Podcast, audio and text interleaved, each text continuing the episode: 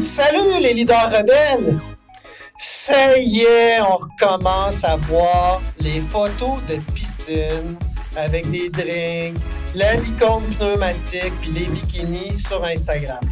J'en ai marre de voir votre vie parfaite. Je lis vos trophées d'entrepreneur de l'année, votre liste des 300 entreprises en croissance, du plus beau jardin pour employer blablabla. J'en ai aussi parfois mort en scrollant mon LinkedIn. Ça m'a amené à me poser cette espèce de question existentielle-là. Comment être vrai dans un monde parfois faux? Ben, je vais en discuter avec l'invité des invités pour discuter de ce sujet-là. Attachez-vous parce que j'étais moi-même essoufflé à écrire sa bio. Elle est maman de deux grands-enfants qui ont maintenant 19 et 21 ans, moitié africaine, moitié québécoise. On la décrit comme rebelle, pacifiste, nerd et sensible. J'adore. Elle est adepte de yoga et de sport extrême. Elle a fait le collège militaire pendant deux ans. Elle navigue dans le monde corporatif depuis 30 ans, entrecoupée de quelques missions humanitaires en Afrique notamment. Vers l'âge de 40 ans, elle a laissé ses mandats de consultante, vendu sa maison pour retourner en formation, se consacrer au développement des personnes. Un gros virement. Mais c'est pas tout, elle est auteure de deux livres, bientôt trois, et même conférencière. Elle est la coprésidente de Leadership and Lab. Sa mission est de faire de nos organisations des lieux bienveillants, humains, inclusifs et sécuritaires. En tout cas, franchement, à propos ces temps-ci. Ladies and gentlemen, let's get ready to rumble Pascal Dufresne, bienvenue dans mon ring! Christian, un plaisir, mon Dieu, que d'énergie, que d'énergie. J'adore. Il n'y a rien de faux là-dedans dans ma présentation parce que c'est vraiment la bio qui colle euh, à toi. Puis, euh, sans farce, c'est drôle comment c'est un sentiment qui, que je, je, je ressens, que j'éprouve en ce moment, à quel point on se questionne à savoir pourquoi est-ce qu'on valorise tant euh, tout ce qui est parfait, tout ce qui est beau, tout ce qui est super-héros. Euh, est-ce que je veux vraiment, moi, me coller à ça? Puis est-ce que vraiment ça a une influence sur moi à long terme? Euh, on va en discuter dans le ring, si tu es d'accord. Puis on va faire six petits rounds. On va essayer de garder ça autour de trois minutes pour que euh, les gens ne soient pas obligés de tripler leur marche là, dans leurs oreilles parce qu'ils ne veulent pas euh, lâcher notre podcast. Fait que si tu es d'accord, on part pour le round 1. C'est bon? Parfait. J'embarque. Excellent. Round 1. Quand on parle de faux, ben, je l'ai, je l'ai dit d'entrée de jeu, là, je pense tout de suite à Instagram. Mais pourquoi, à ton avis, il y a tant un engouement pour le parfait, la vantardise, euh, les choses qui sont euh, si éblouissantes? Bien, ça me ferait quand tu me parles d'Instagram, parce que moi, j'ai 53 ans. Hein, c'est, vraiment pas, tu sais, je, je, suis encore un petit peu perdue là-dedans dans tout le, phénomène des médias sociaux. Mais une chose, une chose que je sais, Christian, c'est que je pense qu'il faut pas être trop dur sur l'humain parce que l'humain, hein, fondamentalement, a besoin d'être aimé, d'être apprécié, d'être reconnu. On a tout ce besoin-là. Et la façon facile, donc, ça nous a rendu la chose facile parce qu'on a une porte ouverte sur, sur, sur, notre vie. Ben, et eh ben, quelle opportunité de se montrer sous notre plus beau jour. Fait que ça a toujours été un phénomène, mais c'est que maintenant, on, on a la capacité facilement de se montrer. Et quelle opportunité, je m'excuse de, de, te couper, mais de valider cette espèce d'amour-là avec des pouces en l'air. Bien, tout à fait. Fait que, tu sais, ça, ça crée en plus. Euh, c'est que ça, ça, devient addictif. Oui, addictif parce que chaque petit euh, pouce, c'est de la dopamine dans notre cerveau. On adore ça. Fait que ça crée euh, beaucoup, beaucoup d'addiction, tu sais. Et, euh, tu sais, il ne faut pas se cacher. Je suis sûre que tu as vu ça, Christian, aussi. On est dans un monde d'injonction. Il faut être heureux il faut être authentique, il faut être vrai, il faut être ceci, il faut être cela. Même, il faut être zen. On se met une, une pression épouvantable. C'est ça le paradoxe, même à être zen. Donc, on est dans une société où c'est très difficile d'être authentique, déjà. Alors, ceux qui réussissent et être authentique, on le définira, en tout cas, si tu veux, plus tard, mais c'est un voyage, c'est le voyage d'une vie. Alors, de dire, tu sais, moi, je suis authentique, tu sais, puis je travaille dans ce domaine-là du développement de la conscience, ben, On a tous, euh, on a tous un côté qu'on aime montrer aux autres. Et tu sais, je, fais partie aussi du processus comme humaine parce que si on regarde mes réseaux sociaux, ben oui, je vais partager des tranches de vie, mais j'essaie d'être le plus authentique possible. Mais évidemment qu'il y a des choses que je garde pour moi, puis il y a une différence entre la transparence et l'authenticité. Tu sais, transparent. Euh, hmm. oui. Ben, vas-y donc d'ailleurs, euh, tu sais, c'est drôle, transparence, authenticité. Puis ça nous remet aussi à justement souvent la perception que ça part de la perception qu'on a de nous-mêmes, la perception que moi j'ai de moi-même versus que les autres ont de moi. Et souvent euh, un fossé entre les deux aussi, là. Tout à fait. Tu sais, on dit que euh, dans les pratiques en développement de la conscience, il y a à peu près 65-70% euh, des gens qui sont pas du tout conscients. Ils sont inconscients de, d'eux, de leur dynamique. C'est ce que les recherches démontrent. Alors, pour être authentique, il faut être conscient parce que tu peux pas être authentique si tu sais pas au nom de quoi tu agis. Alors, dans le fond, il y a bien, bien peu de personnes d'entre nous qui ont, qui peuvent se dire pleinement authentiques. Et donc, on confond souvent avec la transparence. La transparence, c'est la quantité d'informations que je vais partager. Fait que sur les réseaux sociaux, si je parle de Pitou, Minou, mon déjeuner, mon, ce que j'ai fait comme sortie, etc., c'est de la transparence. C'est, c'est la quantité d'informations que je partage. L'authenticité, c'est au nom de quoi j'agis, je partage. Donc, je pourrais ne rien partager, je pourrais ne rien dire, garder le silence, par exemple, et que ce soit authentique, parce que je sais ou non de quoi je ne partage pas, que je garde pour moi. Fait que l'authenticité est reliée intrinsèquement aux valeurs. C'est relié aux valeurs, c'est relié à toute notre boussole intérieure. Fait que valeur, hein, la capacité à être près de nos émotions, intelligence émotionnelle. Je t'entends souvent parler de, de, de ça, ce qui est aussi, euh, on n'a pas tant appris à être intelligent émotionnellement hein, quand on était jeune. C'est une autre chose. Fait nos émotions. On apprend beaucoup les hard skills, peu les soft skills, mettons. Exact, exact. Fait que les valeurs, la capacité à nommer nos besoins, puis on se définit beaucoup par nos rôles. Fait que les rôles, avec les rôles viennent une perception de qui est la personne que je devrais être. Fait qu'on a appris à être la personne. On a, on a beaucoup plus appris à paraître qu'à être pour répondre justement à l'image qu'on veut projeter des autres et qui renvoie probablement de l'amour, de l'affection, de l'appréciation. Voilà, voilà. Alors c'est pour ça que je me dis, il faut pas être trop sévère avec l'humain parce que c'est tout à fait normal. Tout petit là, on a comme appris à un certain moment donné que on on ne faisait pas un avec le monde qui nous entoure. Donc, il y a le monde et il y a nous.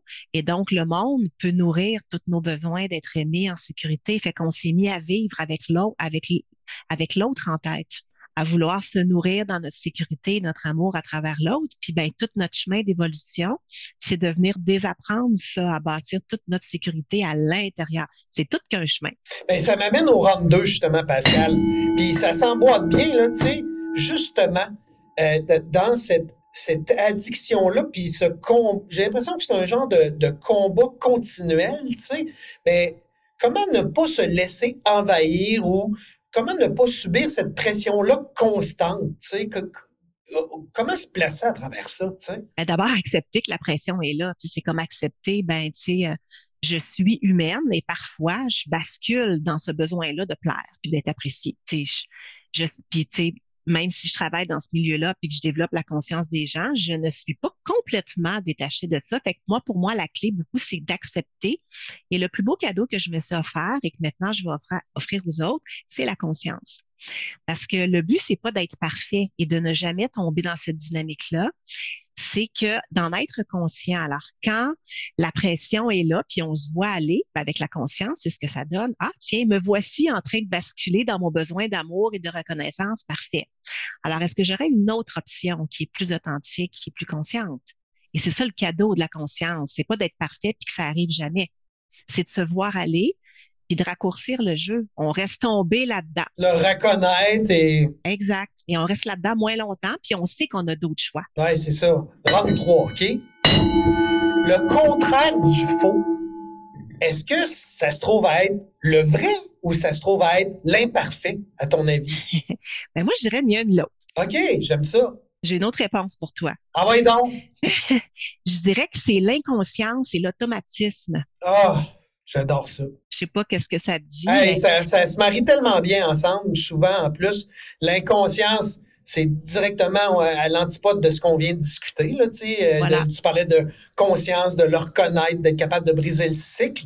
Après ça, tu sais, l'inconscience mène à quoi, à ton avis? Ouais, on a toujours deux choix dans nos actions, réagir ou répondre. Quand je réagis, c'est mon conditionnement qui parle c'est mon conditionnement, c'est mes peurs, c'est mon passé, c'est tous ces besoins-là d'être aimé, tout ça. Je suis conditionnée. La vie me mène. Le, mais le cerveau aussi est programmé à ça, là. Ah, ben oui. Ben, le, ben oui. le cerveau est programmé à réagir, à prévenir la douleur. Toujours. Et, 65 à 70% des gens se promènent toute leur vie durant dans ce mode qu'on appelle le mode réactif. Okay? Donc, c'est notre mode de fonctionnement. C'est pas mal. On rentre à l'âge adulte comme ça, dans nos stades d'évolution. Puis à un moment donné, vers l'âge de 40 ans, on parle de la fameuse crise de milieu de vie. Il y a un processus qu'on appelle l'individualisation. C'est soit un événement de vie qui nous amène à, oh, attends une minute, revoir comment on vit notre vie, ou bien c'est quelque chose, ça peut être une circonstance aussi heureuse, quelque chose qui, qui crie de l'intérieur, qui dit, attends une minute, moi, je, J'en ai marre de toujours être à la remorque de ma vie, de toujours être dans la conformité, de plaire ou d'avoir toujours besoin de contrôle ou de pas entrer dans des relations vraies. Puis là, ben, c'est la phase, c'est notre phase de développement. Moi, je dis souvent où ça passe ou ça casse. La majorité des gens passent pas à travers cette phase-là parce que ça veut dire se libérer justement de l'extérieur et ça veut dire parfois même renoncer à des valeurs qu'on a connues toute notre jeunesse familiale, etc. Fait que c'est une phase importante. Et là, tu dis, passe pas à travers. Euh, euh, on s'entend, tu veux dire, ils sont pas prêts à, à changer. Exact. C'est qu'ils acceptent pas cet appel-là ou ils l'entendent pas, puis ils restent dans, une, dans un mode réactif. Puis, c'est parce qu'on peut pas changer ce qu'on voit pas. Si on est inconscient, la première chose, c'est de voir qu'il y a un appel au changement. Mais quand tu es inconscient, c'est comme tu sais pas que tu ne sais pas. Puis, euh, est-ce que tu est-ce que tu irais même jusqu'à dire, quand tu es dans le mode inconscient, là, jusqu'à temps qu'il y ait un éveil provoqué par un événement, par de la maturité, par une remise en question, peu importe, est-ce qu'on est en mode subir plus notre vie? Oui, mais on ne le sait pas nécessairement, mais oui, on subit parce qu'on est conditionné par l'extérieur. On est socialisé, en fait. On est des bébés socialisés. Ouais. Parce qu'à l'adolescence, c'est ce qu'on a appris, hein, tu sais, les ados, euh, appartenir, euh, être reconnu, l'estime de soi, c'est tout à cette, à cette époque-là que ça se développe. Fait qu'on est totalement socialisé, puis on, on entre à l'âge adulte comme ça. Puis là, on entre sur le marché du travail dans nos rôles. Et dans nos rôles, il faut avoir la tête de l'emploi, il faut être euh, sharp, il faut être sa coche, etc. Fait qu'on est encore conditionné par nos rôles, puis on se définit comme ça. Demande à, quelqu'un la question qui es-tu? Ah ben moi je suis PDG, je suis avocat, je suis. On est nos rôles. Et tant qu'on n'est pas détaché de ça, on ne peut pas être totalement authentique parce qu'on est bien plus que nos rôles. Fait que ça m'amène justement là. Round 4, on a discuté tantôt de être authentique ou être, ben, disons, transparent. OK? On a défini l'authenticité, on a défini la transparence. Euh, je pense qu'il y, y, a quelque chose qui transite autour de ça qui est important qu'on appelle les valeurs. J'aime définir, moi, le fait que pour être 100% authentique, faut qu'on définisse ce que j'appelle mon ring. C'est-à-dire, quelles sont les limites de ça, là? Et quels sont les gens en qui j'ai confiance suffisamment que je peux rentrer dans mon ring, avec qui je suis prêt à me mettre à risque et à dévoiler? Ben, dans un moment où, euh, il y a quelques minutes, on parlait des réseaux sociaux, ben, clairement, se mettre à risque pour vrai, euh, je, je pense pas que les réseaux sociaux soient un endroit pour ça. Ben exactement, tu sais, c'est comme est-ce que je veux montrer, dévoiler, tu sais. Et l'authenticité, c'est au nom de quoi je le fais? Si je me montre dans ma vulnérabilité, par exemple, dans une publication, dans mes parcours avec mes leaders, c'est au nom de quelque chose d'important. C'est au nom du développement, de l'évolution, de modéliser aussi, parce que pour moi, marcher la route, c'est important quand on est intervenant. Mais si c'est pour paraître, aller chercher des likes, ben là, je suis dans le mode réactif dont je parlais tantôt. Fait que c'est toujours ça la question, réagir ou répondre. Et, donc, on peut dire que, suivant ça, autant l'authenticité que la transparence, la notion d'environnement euh, est quand même nécessaire à mettre dans la balance. Il y a un environnement pour, je veux dire, l'authenticité ou la transparence euh, notre chemin euh, à l'environnement dans lequel tu. Oui, puis c'est pour ça, tu sais, tout euh, l'engouement autour d'avoir des cultures organisationnelles saines, hein, la sécurité psychologique, c'est que on ne peut pas être soi pleinement, être authentique, avoir des relations authentiques si le contexte n'est pas sécuritaire psychologiquement. Je dois me sentir en sécurité.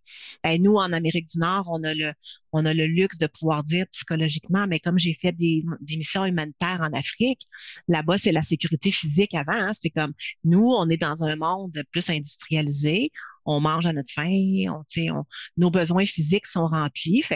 On en est à se demander ben, comment on peut démarrer personne. Est-ce qu'on a ce privilège-là? c'est merveilleux. La sécurité psychologique, c'est à la base de pouvoir être euh, soi, de prendre des risques et d'avoir, tu sais, être authentique, c'est aussi savoir être en relation. C'est pas juste ah ben moi je dis ce que je veux, ce que je pense, je suis authentique. Ben non, être authentique, c'est aussi savoir euh, créer et maintenir des relations qui sont vraies, ben, où j'accepte de me montrer, tu sais, dans ma vulnérabilité, puis que je reçois l'autre aussi dans son expérience. Là, on commence à parler de, de, de, vraie authenticité, de vraie authenticité, si on peut dire. Ben, c'est quoi? Tu parlais justement de sécurité en entreprise. Et euh, sais, j'entends souvent parler, moi, tu sais, ah, ben, nous autres, euh, au, travail, tout le monde est sécuritaire, on est ouvert, euh, on est prêt à parler de n'importe quoi, on permet l'erreur. Ça, c'est ce que tu penses. Mais de l'autre côté, je pense que ça devient possible à partir du moment où il y a un dirigeant qui est prêt à le faire en premier devant toute l'équipe. Qui est prêt à démontrer sa vulnérabilité, qui est prêt à verbaliser un projet qui n'a pas marché, une mauvaise décision qu'il a prise. À partir de ce moment-là, de ce statement-là, justement, tu parlais au nom de quoi? Mais au nom de ça, de l'avoir fait en premier, il va justement dessiner cette espèce d'environnement-là safe. Bien, tout à fait, il faut modéliser. Tu sais, quand on a un, rôle euh, parental d'encadrement, moi, je, crois beaucoup dans le fait de, de marcher la route hein, pour être capable, tu sais, parce que sinon, tu sais, dans, dans l'authenticité aussi, il y a de la une cohérence. Tu sais, si j'agis au nom de mes valeurs, je suis cohérent, bien, ce que je dis, Hein, c'est en ligne avec ce en quoi je crois, parce que les gens, on est des êtres sensibles. Si je suis pas authentique, les gens ils vont sentir.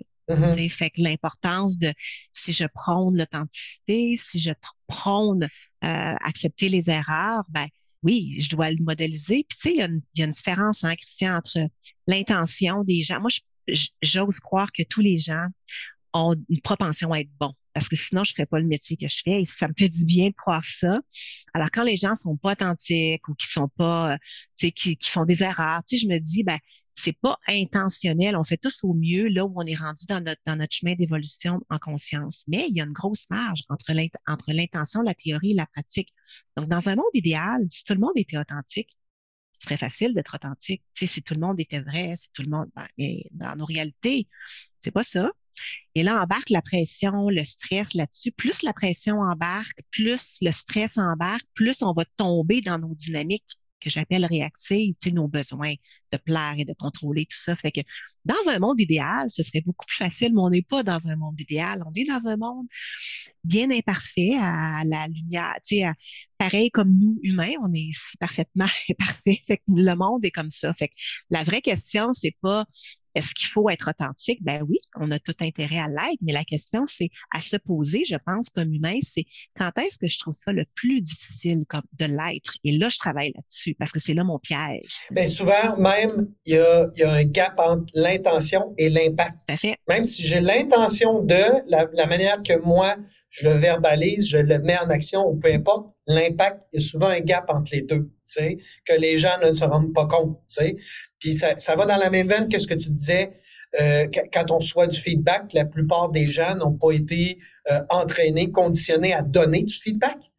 Alors, à partir du moment où toi, tu me donnes du feedback, moi, j'aime me dire, la seule chose qui est importante pour l'instant, c'est la manière dont je reçois le feedback. Est-ce que je suis capable de le recevoir de manière calme puis de l'analyser plutôt que d'être réactif et de vouloir me justifier? Parce qu'à partir du moment où toi, tu, lâche ce feedback-là, la seule chose que tu fais, c'est analyser la façon dont je le reçois. Exact. Et quelqu'un d'authentique, tu sais, pourrait voir l'intention. Bon, cette personne-là croit en mon développement, puis elle me fait assez confiance pour me donner du feedback. Une réponse authentique pourrait être Wow, ça me, ça me bouleverse un peu, tu sais, ce que tu me dis, tu sais, ça, ça me fait même réagir un peu.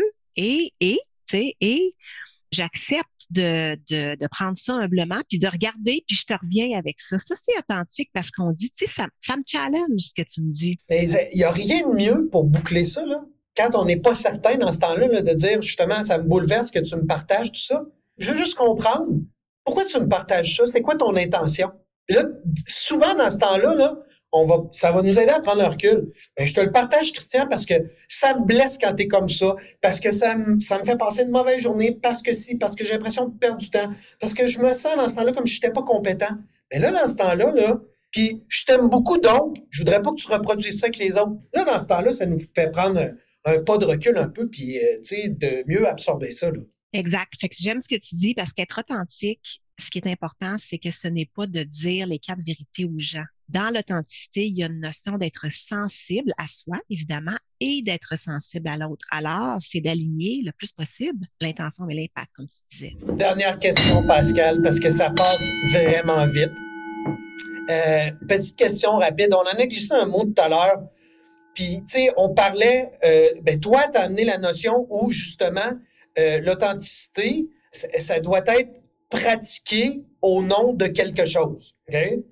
Ben, j'ai l'impression que de nos jours, la vulnérabilité est rendue un sujet à la mode et il y en a qui ont trouvé l'espèce de bouton amplificateur pour en faire justement là, une espèce de ritournelle qui leur amène encore plus d'amour.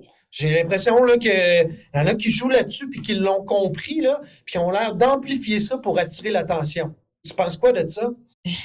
Je suis ravie, Christian, de voir de nouveaux termes apparaître dans le monde des organisations. Ma conscience, authenticité, vulnérabilité, tout ça. Moi, je suis ravie de ça parce que ça fait 15 ans que je rabats les oreilles au monde avec ça. Fait que maintenant, j'ai l'impression d'avoir plus d'amis autour de ces thèmes-là. Ça, c'est super. Donc, quand il y a des termes qui deviennent plus euh, tendance et, et généraux, ben là, c'est sûr qu'ils deviennent plus galvaudés. Hein? Ce que ça crée, c'est qu'évidemment, ben oui, il y a des gens qui vont saisir, ils vont voir ça comme des opportunités à utiliser ces termes-là à leur propre, euh, à leur propre profit.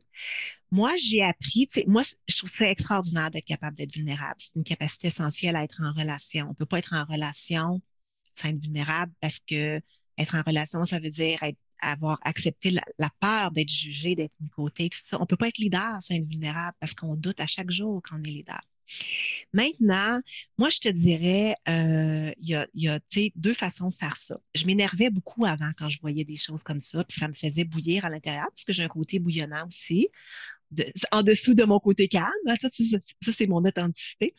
Euh, j'ai appris à me calmer beaucoup parce que je me dis, ben, les gens sont là où ils sont dans leur chemin.